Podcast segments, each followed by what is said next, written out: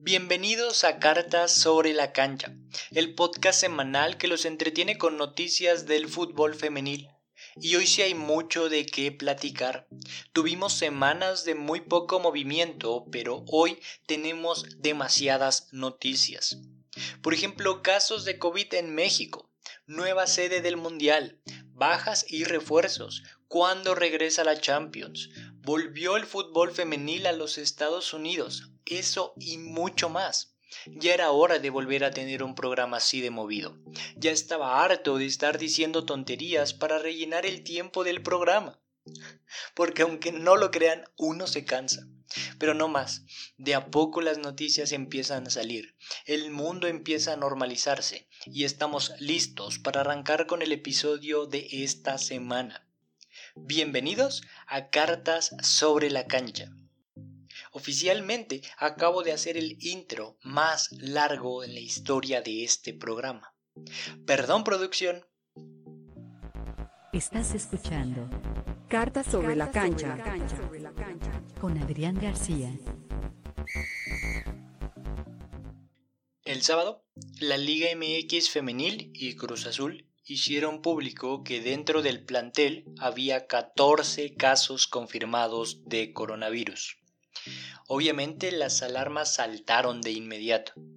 En los demás equipos y en la federación sabían que era una situación complicada, que ponía en riesgo el inicio del torneo en su fecha establecida, el 24 de julio, pero a pesar de todo existía cierta tranquilidad, pues según ellos creían que se trataba de un caso aislado. Esa tranquilidad se rompió ayer cuando diversos medios de comunicación difundieron que en Toluca Femenil hay 11 jugadoras contagiadas y dos más en aislamiento. Ahí sí, se le vino la noche a todos.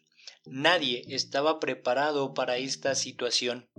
No existía y sigue sin existir un plan B por parte de la federación, porque lo cierto es que al día de hoy el inicio del torneo femenil, el 24 de julio, está en el aire.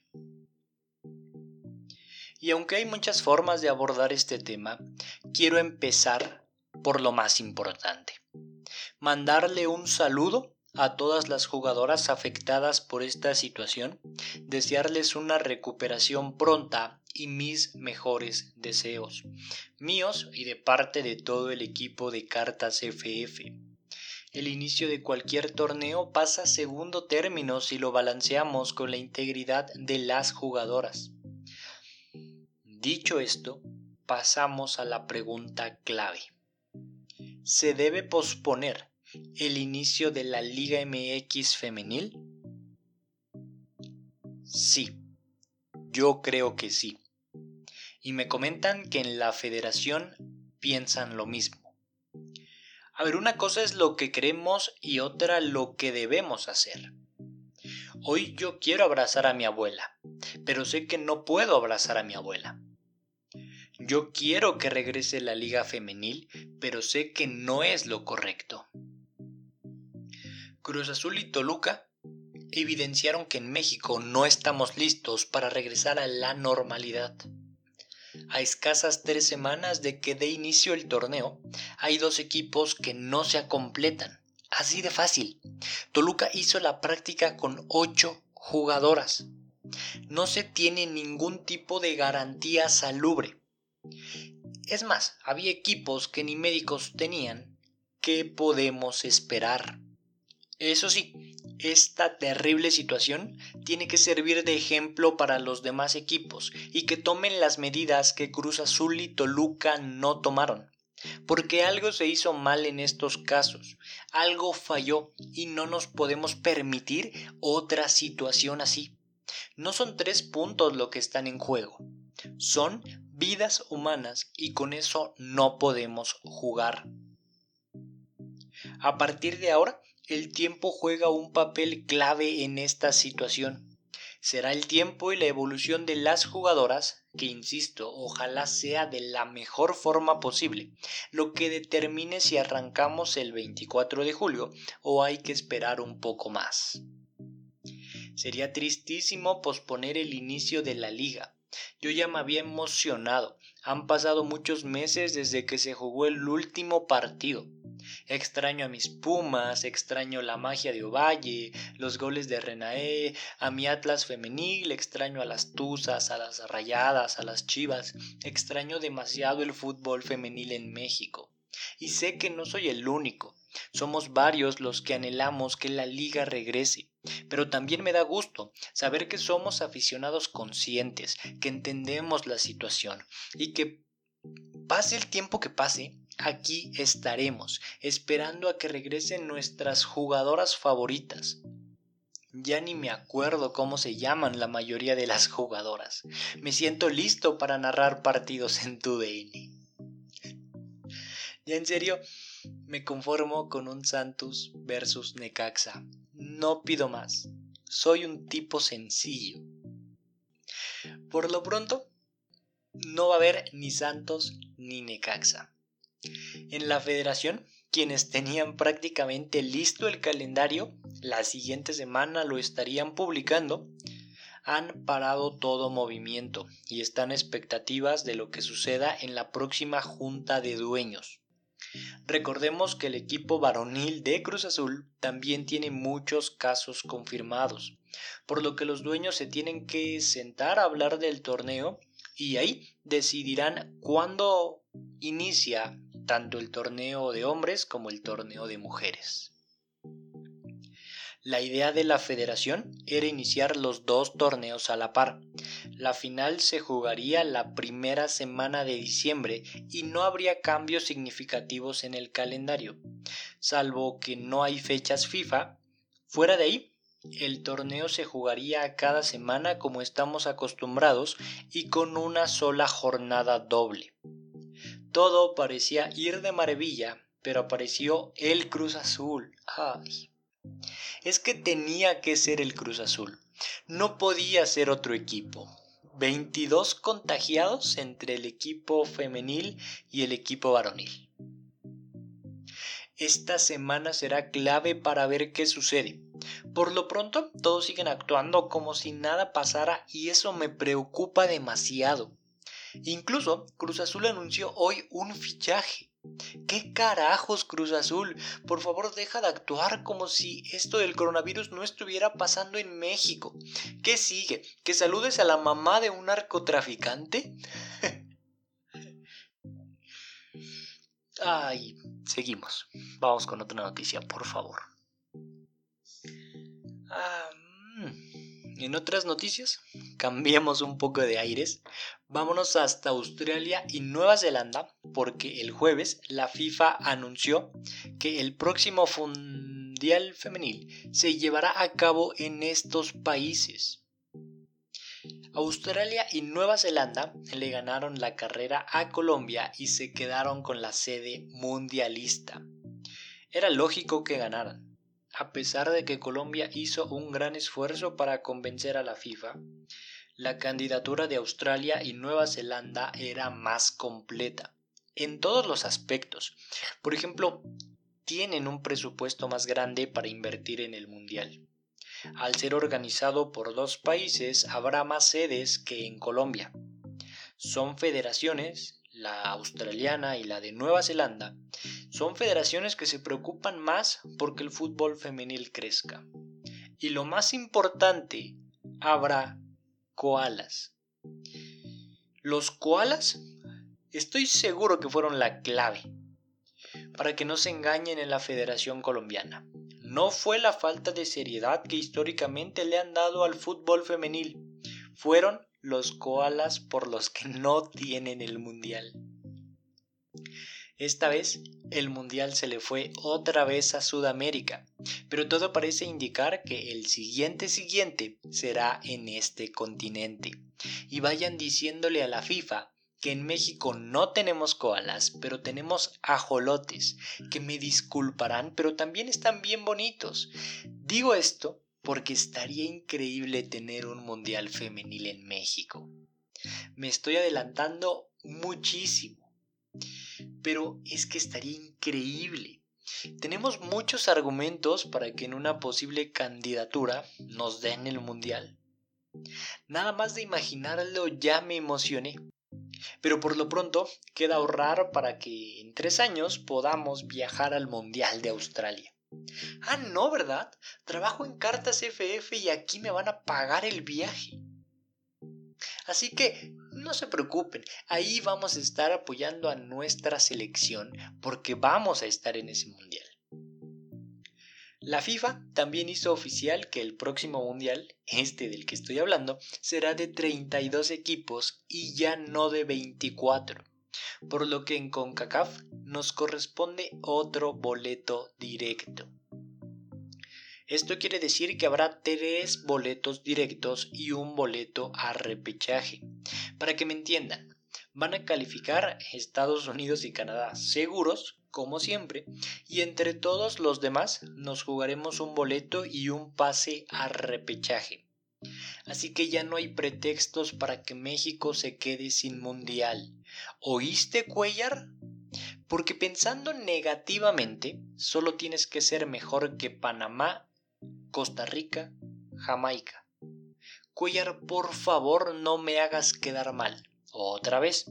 No fuimos a Francia, no fuimos a Tokio, pero tenemos que ir a Australia.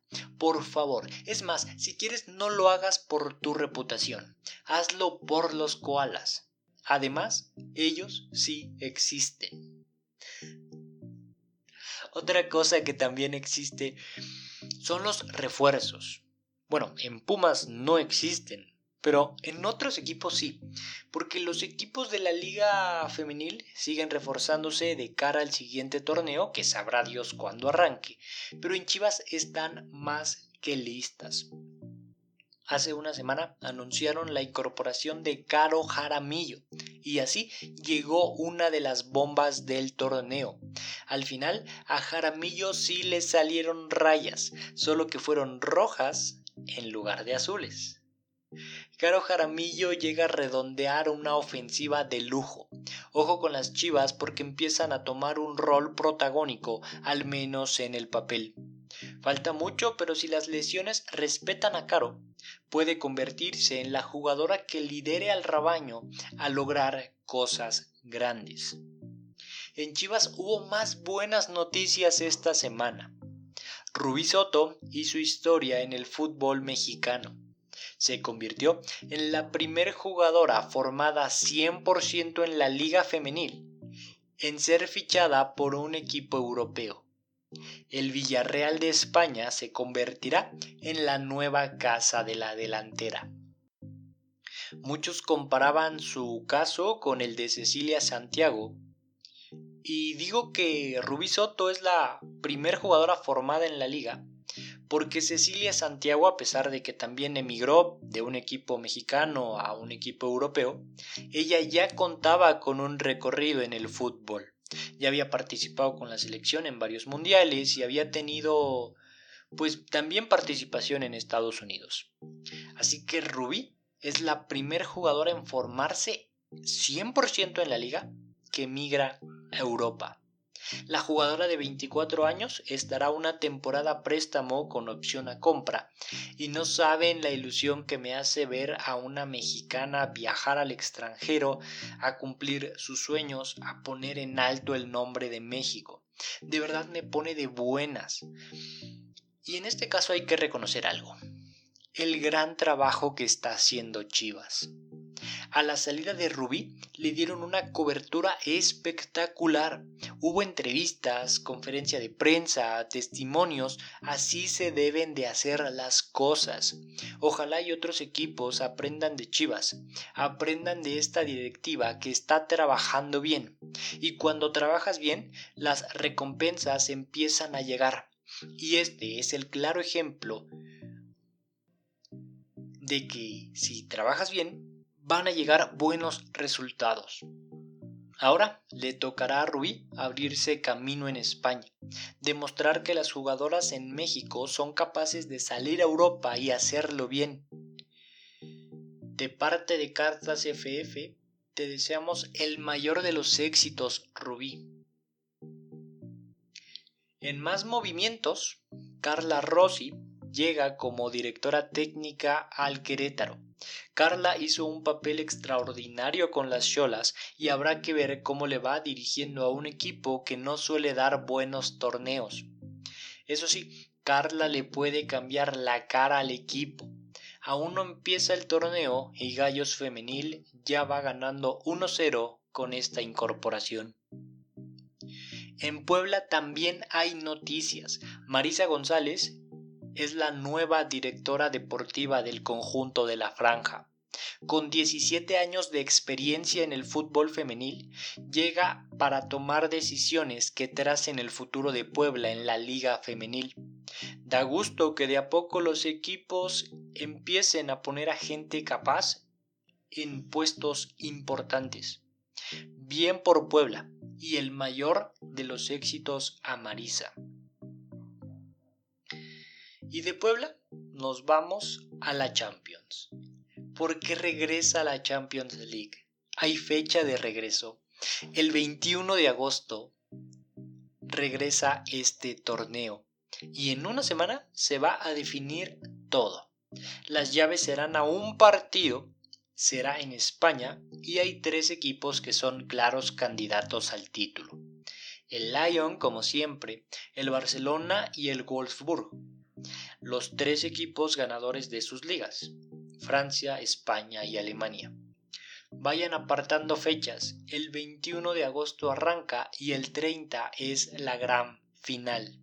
No se preocupen porque allá no juega el Cruz Azul y no hay riesgo de que se cancele el torneo y hay que estar pendientes de la participación de mexicanas. Charlyn Corral y Kenty Robles enfrentan al todopoderoso Barcelona. Son las únicas mexicanas que participan porque Pamela Tajonar dejó de ser portera del mismo Barcelona, por lo que no habrá duelo de mexicanas. Ya por último, arrancó la Challenge Cup en los Estados Unidos, regresó el fútbol femenil, dio gusto volver a ver a los equipos en este torneo raro que se sacaron de la manga, pero que se agradece, por supuesto que se agradece. Participan 8 de los 9 equipos. El Orlando Pride hizo un cruz azul y por tener a varias jugadoras contagiadas decidió no participar.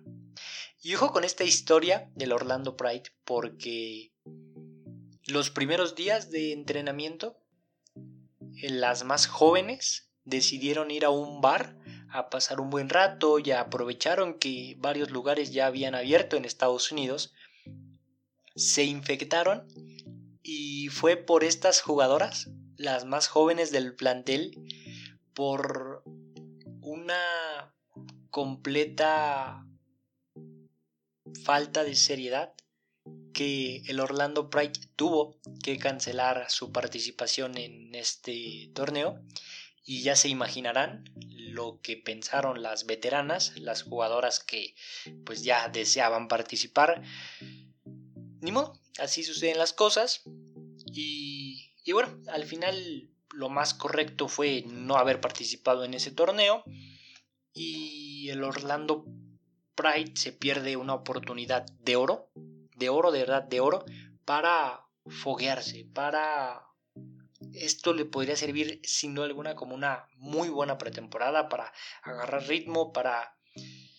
para todo, la verdad. Y, bueno, lo dejaron ir por una por una situación extra, extra cancha. En este torneo se presentó la imagen de la semana, un momento, no sé si emotivo, no sé cómo tomarlo. Son imágenes fuertes. En la ceremonia del himno, las jugadoras del Chicago se hincaron en modo de protesta por las injusticias raciales. La defensa Kaisei Short rompió en llanto. Ella es afrodescendiente y no pudo contener las lágrimas. Su compañera y capitana del equipo, Julie Ertz, la consolaba. Sin duda, una imagen que nos tiene que hacer reflexionar a muchos sobre lo que acontece allá en los Estados Unidos. Con esa imagen, que estoy seguro que vieron porque estuvo rondando todas las redes sociales, con esa imagen nos quedamos, con esa imagen nos despedimos. Llegamos al final de este episodio, no hay más noticias, Habrá que esperar si la liga regresa. Habrá que estar a las expectativas con los casos confirmados de Cruz Azul y Toluca. Repito, lo más importante es que las jugadoras estén bien, estén sanas. Y bueno, nada más quiero decirles que qué bonito se siente tener noticias. Cuando es así el programa sale solo. Ya se extrañaba un programa así. Da gusto hacer este tipo de, de episodios. Y quiero agradecerles por escucharnos semana a semana. Su apoyo es importante y se los agradecemos de corazón. Recuerden que todo lo que hacemos en Cartas FF es por y para ustedes. Así que disfrútenlo, gócenlo, compártanlo si pueden y pásenla bien. Lo hacemos con la intención de entretenerlos un rato y de difundir el fútbol femenil nada más. No buscamos otra cosa. Yo soy Adrián García. Nos escuchamos la siguiente semana. Esto fue Cartas sobre la cancha